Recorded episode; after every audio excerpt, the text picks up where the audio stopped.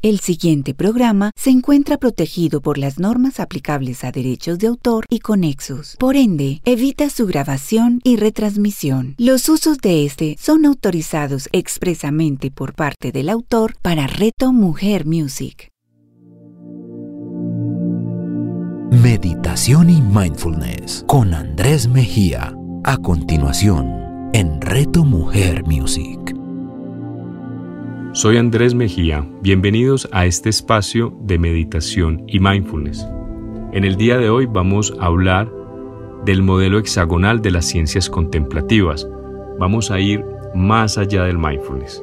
Ayer cumplí años y quiero celebrar mi cumpleaños dando regalos en vez de recibirlos.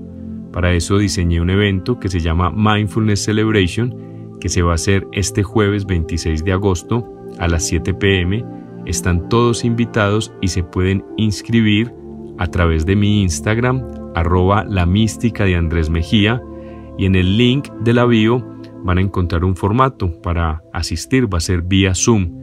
Y hoy pues vamos a hacer como una antesala de esa conversación con mucho más detalles que vamos a tener este próximo jueves. Así que muy bienvenidos a este espacio.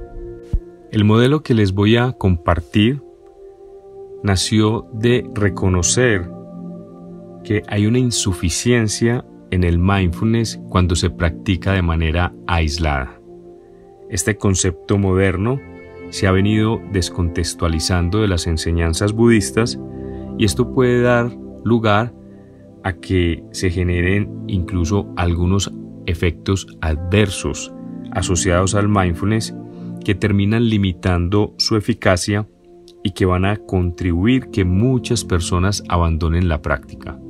Por eso en todos estos años de experiencia, pues no solo hemos conectado con el tema de mindfulness, sino que el mindfulness es solo una parte de este modelo hexagonal que les quiero compartir.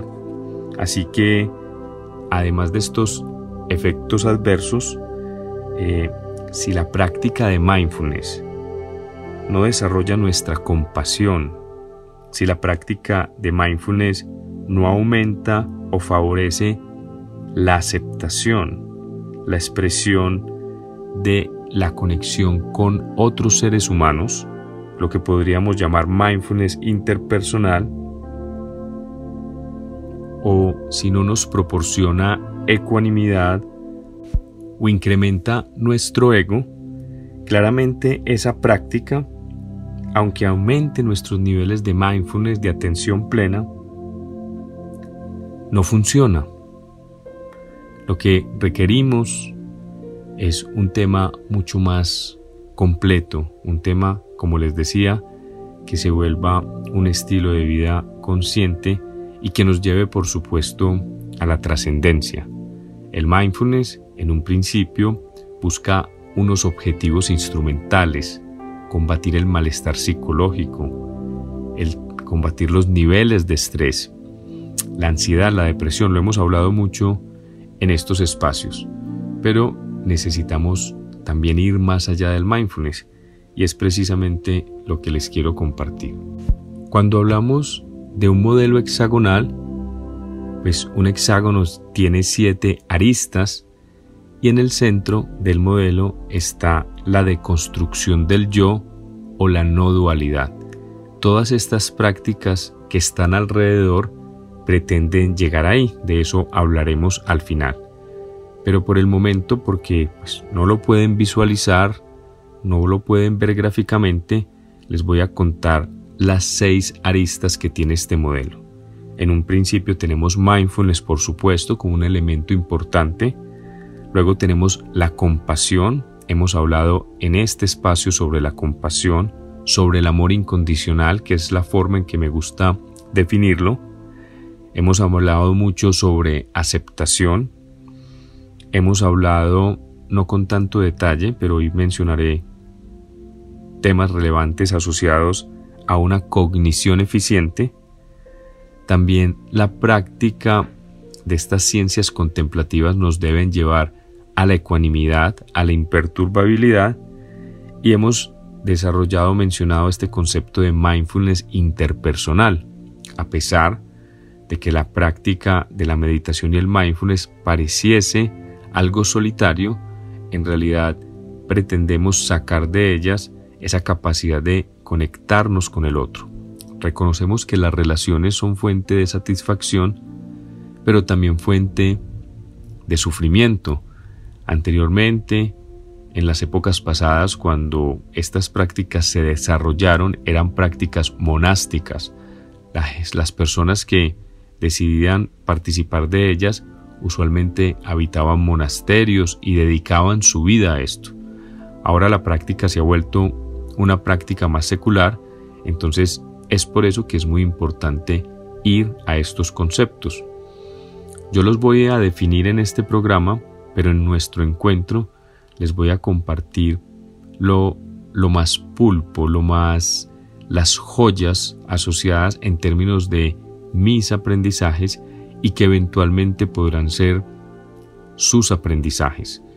Pero ahora vamos a ir tocando uno a uno en esos puntos claves que tiene los elementos de este modelo. En el mindfulness no me voy a detener mucho, pues reconocemos que el mindfulness es esa capacidad de estar presentes, de prestar atención al momento presente, deliberadamente y sin juicio, esa ha sido la columna vertebral de estos espacios, pero habrá que reconocer que si no se incluye en el mindfulness aspectos éticos, aspectos de valores, de sentido de la vida, como lo hago en mi curso, entonces el mindfulness podría prestarse para cualquier cosa. De ahí ha surgido esta crítica de Mac Mindfulness. Se ha comercializado y se ha llevado a lugares como los ejércitos, las policías, en donde es súper viable hacerlo, pero siempre y cuando pues se consideren estos aspectos éticos. Si yo me entreno en atención plena, pues para ser más efectivo en el momento de disparar un arma, pues ahí es donde se ha tergiversado y se ha descontextualizado eh, el tema de mindfulness que se considera un peligro, o sea que se ha venido haciendo esta crítica y consideramos que es una, que es una crítica pálida. Así que lo que estamos buscando es añadir elementos básicos de compasión, de aceptación y de mindfulness interpersonal. De esta manera podemos evitar los efectos adversos como que esta práctica nos lleve a una falta de interés, de interés por los demás, que nos lleven al aislamiento, a la rigidez psicológica o al reforzamiento del ego. Voy entonces a iniciar con el tema de la compasión. La compasión es ese deseo genuino para liberar a otros o a mí mismo del sufrimiento. Se observa con, algunas, con alguna frecuencia que personas que llevan años meditando a veces desarrollan un gran distanciamiento hacia los demás, se preocupan menos por la felicidad de otras personas y se terminan encerrando en su cáscara autocontemplativa, aislándose mental y físicamente del mundo. Por otra parte, cuando la compasión se da sin la atención plena, sin estos aspectos de sabiduría, la podríamos llamar como una compasión idiota.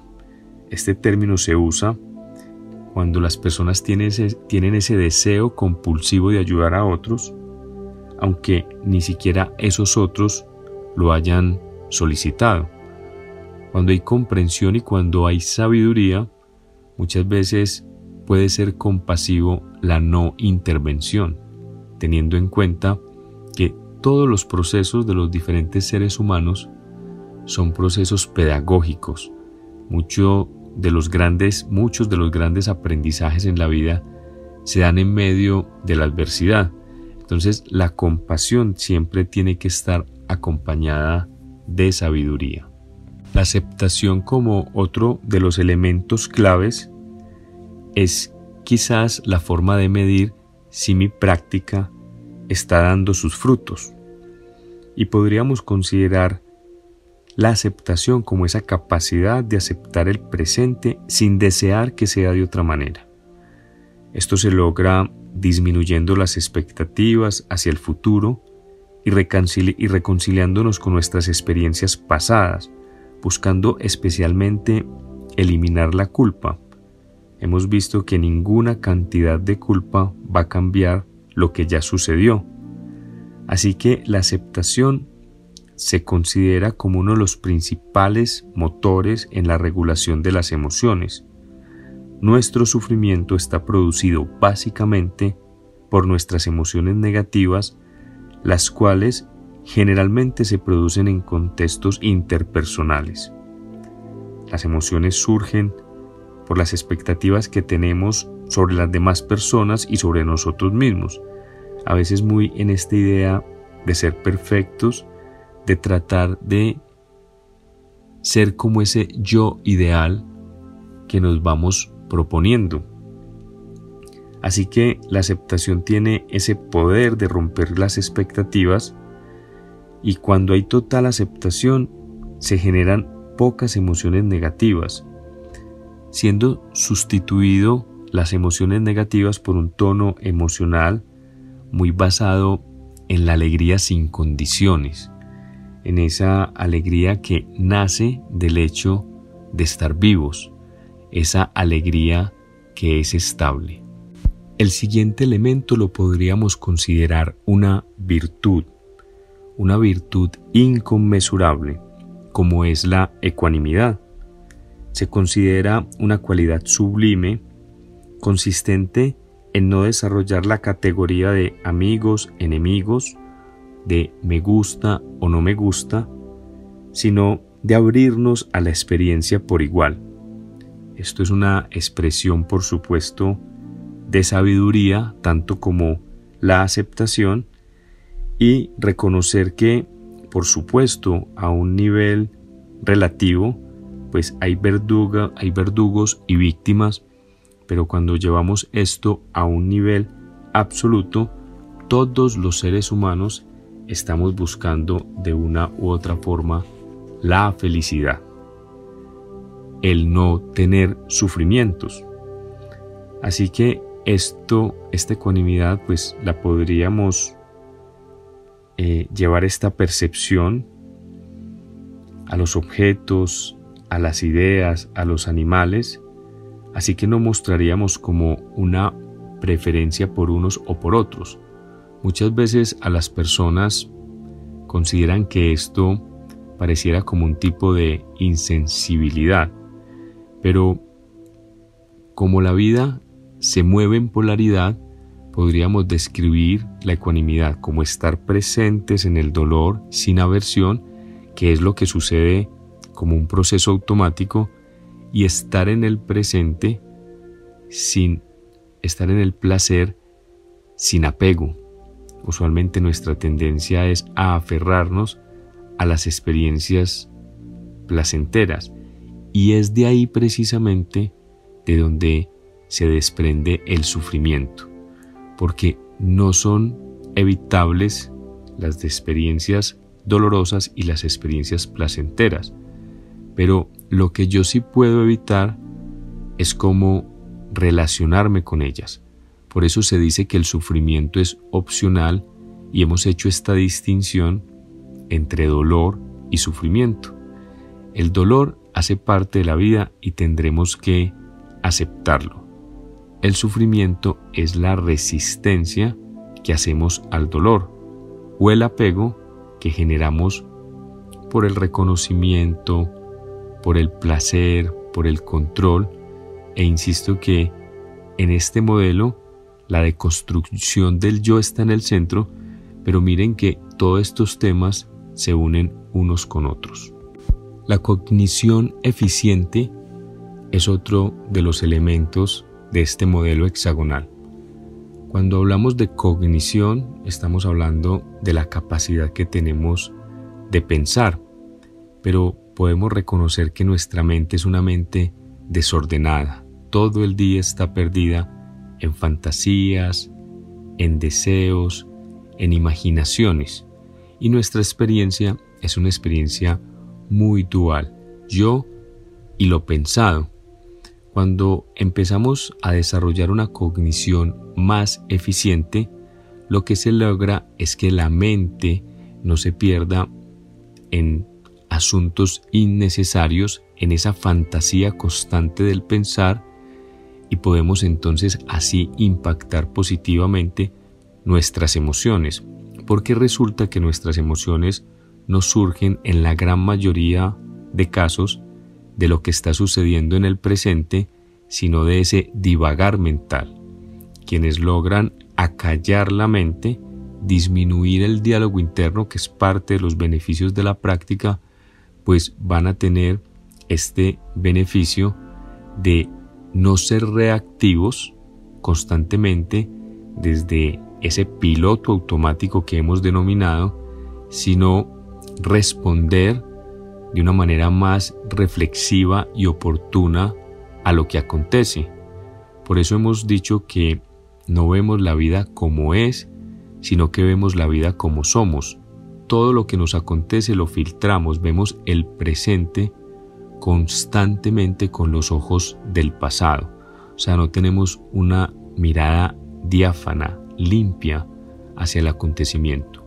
Ahí les recuerdo que Vipassana, esta técnica que pertenece al Buda histórico, que era la forma en que él le enseñaba a sus monjes a cultivar una mente despierta, si se traduce como la vida tal y como es, como buscando esa claridad que me permite entender que muchos de mis condicionamientos, pues por supuesto vienen de mi cultura y de mis experiencias, pero que me podría relacionar con el mundo desde otro lugar. Esa es la importancia de la cognición eficiente. La sexta arista tiene que ver con un concepto muy interesante que es el mindfulness interpersonal. La experiencia meditativa, la práctica del mindfulness tiende a ser una práctica solitaria, pero en realidad nosotros esta práctica la debemos llevar a la relación con otros. Desde mi búsqueda me encontré un concepto muy valioso que es la comunicación no violenta. Esa comunicación que nos lleva a, en vez de mantenernos en ese juego de quién tiene la razón, de lucha, de ataque, es una comunicación que enriquece la vida, que tiene en cuenta las necesidades de ambas personas. Y esto viene de la conciencia de que somos interdependientes, de que no somos unas islas, de que tenemos una conexión con todos los seres vivientes, desde las plantas, los animales, otras personas que parecen ajenas a nosotros, pero que en realidad todos dependemos de todos. Así que el tema de mindfulness lo queremos llevar también a las relaciones con otros. Queremos desarrollar lo que podríamos denominar la escucha atenta. Eh, podemos desarrollar lo que hemos llamado la impecabilidad de la palabra, reconocer la relación que existe entre nuestras emociones y nuestras necesidades, podernos relacionar desde la vulnerabilidad, reconociendo que las emociones no son signo de debilidad, que hay una inteligencia en ellas, que en realidad son signo de humanidad, como lo compartíamos en otros capítulos.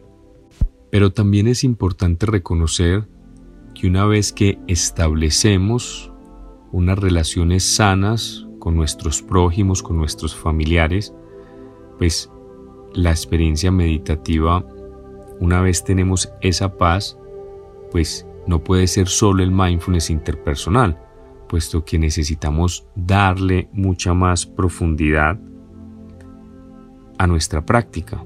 Por eso la práctica tiende a ser solitaria, pero volvemos al mundo, no nos queremos separar, no nos queremos meter como en una especie de cueva como sucedía anteriormente, sino que practicamos la meditación para luego poder habitar la plaza del mercado, poder habitar el metro, poder reconocer e incluso ser respetuosos con el sueño ajeno.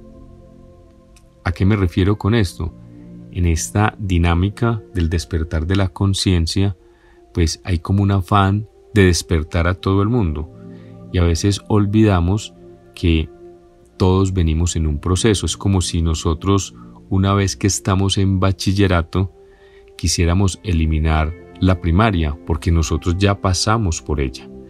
La realidad es que hay personas que necesitan aprender de otros niveles de conciencia. Entonces, elevamos nuestro nivel de conciencia de manera solitaria a través de la práctica, pero lo hacemos para poder relacionarnos con otros desde ese estado de comprensión que en el fondo es un estado de no juicio. Al final, luego de ver estos seis aspectos que componen el modelo, llegamos al centro, que es el aspecto de la deconstrucción del yo o también llamado no dualidad. Aquí cuando hablamos de deconstrucción del yo reconocemos que hay un yo falso, un yo que es sinónimo de ego, un yo que es sinónimo de mente, pero que para Occidente constituye su centro de operaciones. No podemos nosotros vivir sin esa idea de ser algo separado de otras personas. Por eso podríamos hablar del yo y no yo. Vivimos en una conciencia de separación. En este aspecto podríamos hablar del modelo mental y del modelo no dual. Cuando hablamos del modelo mental, pues la mente lo que hace constantemente es dividir y crear fronteras a veces inexistentes, pero cuando vamos más allá del mindfulness también queremos ir más allá de ese modelo mental y reconocer la conciencia de unidad, de que no estamos separados los unos de los otros, sí en lo relativo, pero no en lo absoluto. Cuando surgen las experiencias místicas, se da este tipo de comprensión que lleva particularmente a las personas a ser comprensivas, a ser compasivas. Entonces estamos buscando pues alivianar el ego. Siempre podríamos hacer un paralelo entre el ego y el ser.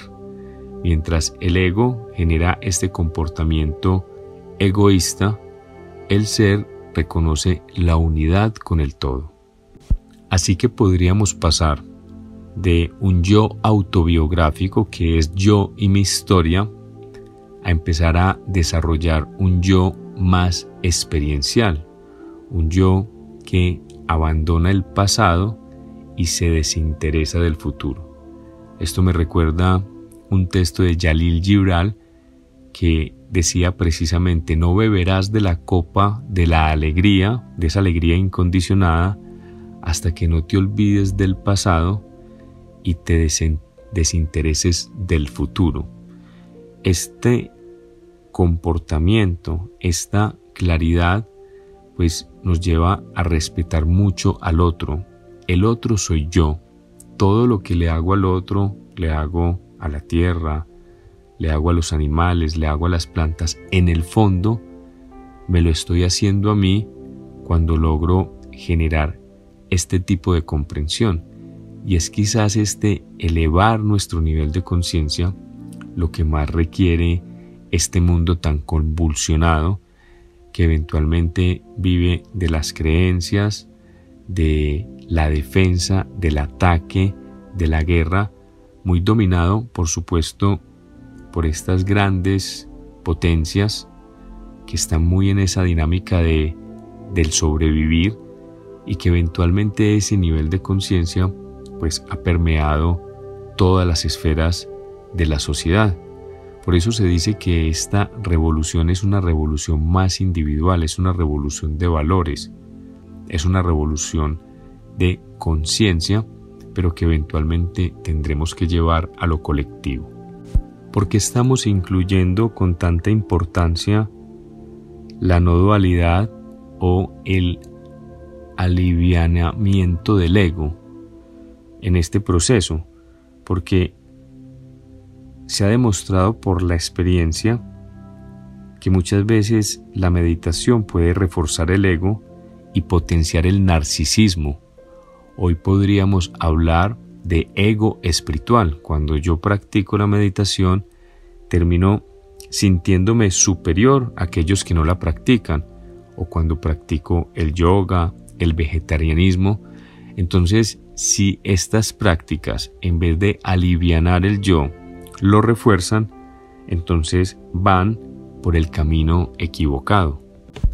En resumen, entonces podríamos decir que las personas que sigan este modelo y posean altos niveles de mindfulness les va a permitir conocer el mundo tal y como es, sin quedarnos atrapados por esas ilusiones, a la vez que podemos desarrollar esta inteligencia emocional y tener unas vidas más satisfactorias. Hay una alegría procedente de los niveles de aceptación, de ese gozo de ayudar al otro. Hay una profunda alegría en el servir y parte de ese reconocimiento es la razón por la cual he venido haciendo esto, es la razón por la cual decidí abandonar mi profesión anterior, por supuesto que me llenaba de alegrías y de dichas, pero en algún momento de mi vida, y creo que es una pregunta que todos nos deberíamos hacer, es ¿a quién le sirvo? ¿A quién le estoy sirviendo en este mundo? Y a veces terminamos sirviendo a cosas que no van alineadas con nuestros valores más profundos. Por esto esto también termina asociado al sentido y al propósito de la vida. De esta manera vamos a lograr ser personas que nos adaptamos a cualquier entorno, que desarrollamos esta capacidad de gozo y de disfrute, incluso en las situaciones adversas, esa resiliencia como valor, como reconocimiento de que no hay nadie haciéndonos sufrir o haciéndonos daño, sino que esta vida es una oportunidad para evolucionar, para aprender, para crecer. Y ahí es de donde una vez pasamos a esa comprensión, pues queremos disminuir el sufrimiento del mundo y dejar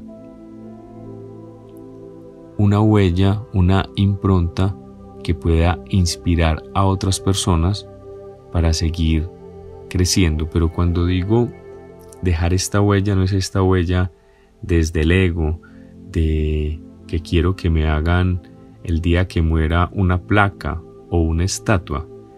Es esa huella que inspira a otros, que llama a otros a reconocer los dones y los valores que han llevado, por ejemplo, a la consecución de cosas tan grandes como la liberación de la India a través de la no violencia.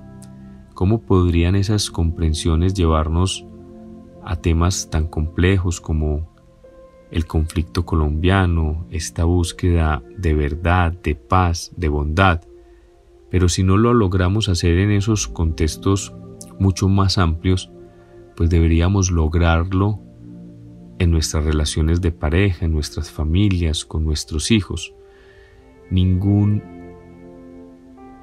miembro de esta sociedad es lo suficientemente pequeño para no generar un cambio. Por eso amamos a los niños cuando en su inocencia nos muestran la verdad. Por eso también le damos cierta importancia a los locos a pesar de su condición, cuando también en su locura, en medio de su locura, también nos demuestran y nos cuestionan quiénes son los locos y quiénes son los cuerdos. Así que este es el modelo hexagonal de las ciencias contemplativas, de la experiencia meditativa, que nos puede llevar a explorar muchas más cosas que esta idea del mindfulness tan potente, pero la cual se necesita complementar con otras comprensiones. Mi nombre es Andrés Mejía, les agradezco su presencia, el escucharme y les reitero la invitación que vamos a tener este jueves, donde voy a poder abordar este tema desde otro lugar. Hoy lo quise hacer desde una perspectiva un poco más académica, pero en ese encuentro va a ser una experiencia mucho más personal y no quería pues que estos dos espacios se repitiesen, así que no se pierdan si esto les pareció importante todos los regalos que les voy a ofrecer asociados a este modelo, a todos estos componentes que son tan esenciales para la vida. Vamos entonces a abrir el espacio de la práctica meditativa de hoy. La práctica que hoy les quiero ofrecer es la práctica de la disolución del yo. En esta conversación previa hemos hablado de la importancia de alivianar el ego, de la deconstrucción. Así que esta es una de las prácticas deconstructivas más utilizadas en la meditación. Vamos a iniciar entonces con el sonido de la campana.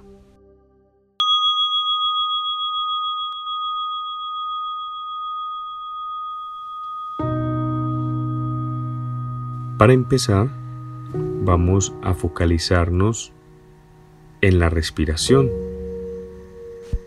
Identificamos el punto de anclaje que usualmente hemos utilizado en este tipo de práctica.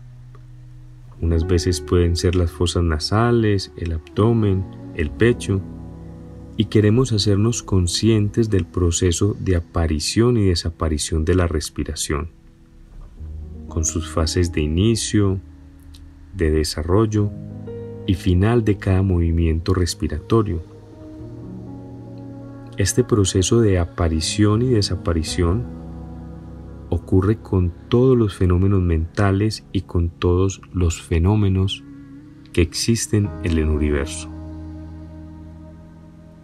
Nos hacemos conscientes de que el aire inspirado que entra en nuestros pulmones procede del espacio exterior, entra en nuestro cuerpo por nuestras fosas nasales y se queda al interior de nuestro cuerpo al mismo tiempo, devolvemos al exterior de nuevo y se diluye en el espacio, en el aire que habíamos inspirado anteriormente. O sea que no estamos separados del universo constantemente para poder vivir, hay una interacción con el universo. Así que nos podríamos preguntar, ¿dónde se encontraba el aire que inspiramos antes de ser parte de nosotros? ¿Dónde va el aire expirado cuando deja de ser parte de nosotros? Ese aire que entra en nuestro cuerpo somos nosotros. El aire con partículas nuestras que se pierde en el exterior somos nosotros. Pensamos un poco en dónde están los límites de nuestro cuerpo y de nuestro yo. Pasamos ahora entonces al campo de las sensaciones. Nos centramos exclusivamente en las auditivas, que son las más fáciles de trabajar cuando estamos en la meditación, puesto que al cerrar los ojos, este sentido se exacerba.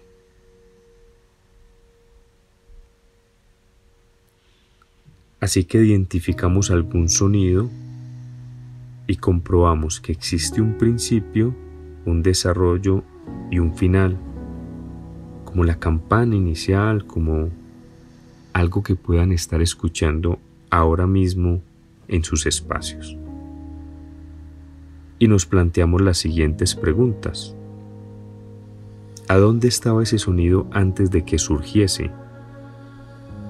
¿A dónde va cuando desaparece? ¿Podría existir ese sonido sin nosotros que lo estamos oyendo? Cuando escuchamos ese sonido, ¿el sonido somos nosotros o somos los observadores simples testigos de ese sonido? Ahora nos vamos a desplazar hacia los pensamientos. Identificamos cualquier pensamiento involuntario y lo observamos cuando inicia, cómo se desarrolla y cómo usualmente tiene un final. Y nos planteamos de nuevo las preguntas. ¿Dónde estaban esos pensamientos antes de que surgiesen? ¿A dónde van esos pensamientos cuando desaparecen? Nosotros, el observador, casi nunca genera los pensamientos, ya que nos hemos venido dando cuenta de que surgen de manera espontánea como una actividad natural de la mente. Así que podemos también reconocer producto de esto que el ojo abierto no puede evitar ver, aunque puede observar.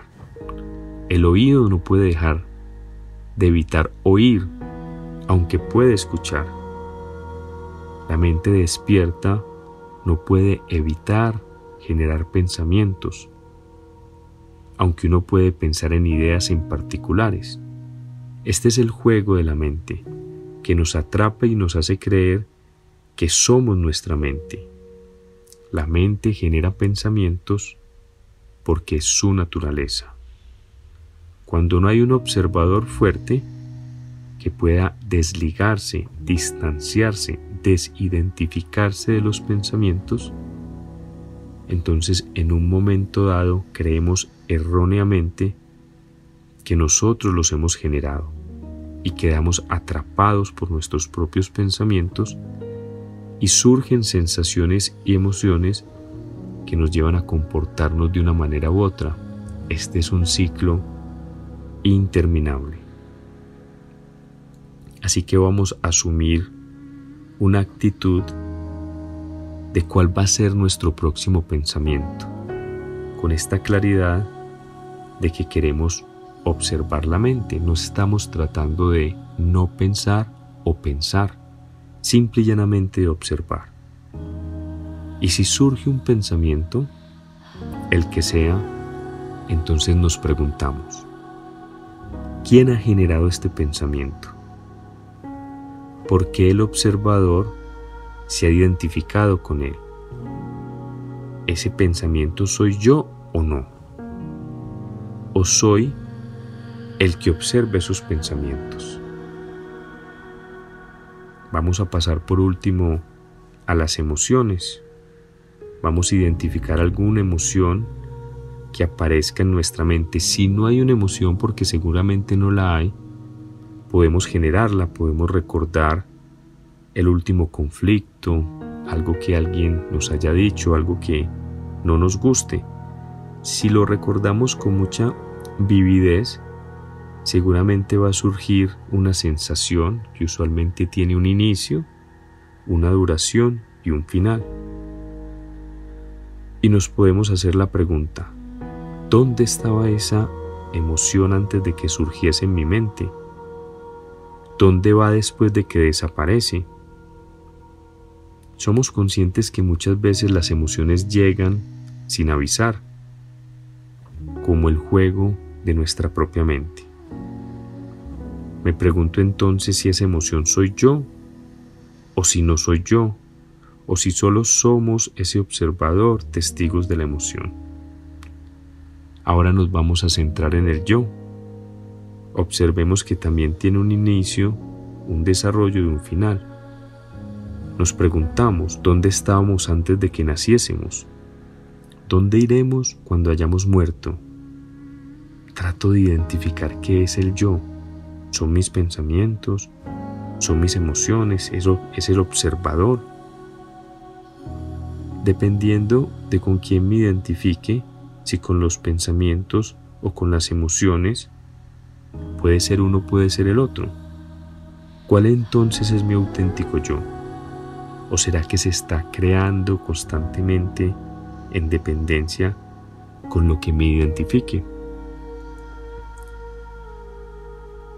Estas son todas preguntas dignas de reflexión. Vamos a volver entonces a la respiración lentamente. Vuelvo al cuerpo y cada vez que quiera puedo volver a intentar esta práctica para aliviar mi ego. para aliviar mi yo. Vamos a finalizar entonces con el sonido de la campana.